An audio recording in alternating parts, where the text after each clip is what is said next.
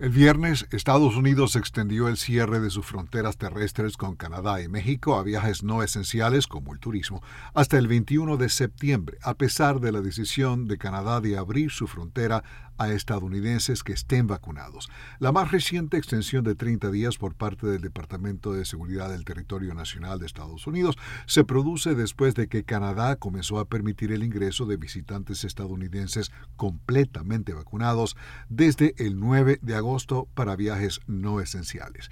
Estados Unidos ha continuado extendiendo las restricciones extraordinarias a Canadá y México todos los meses desde marzo de 2020, cuando se impusieron para enfrentar la propagación del COVID-19. Las restricciones anunciadas este viernes extienden las prohibiciones más allá del final de la temporada turística veraniega de Estados Unidos.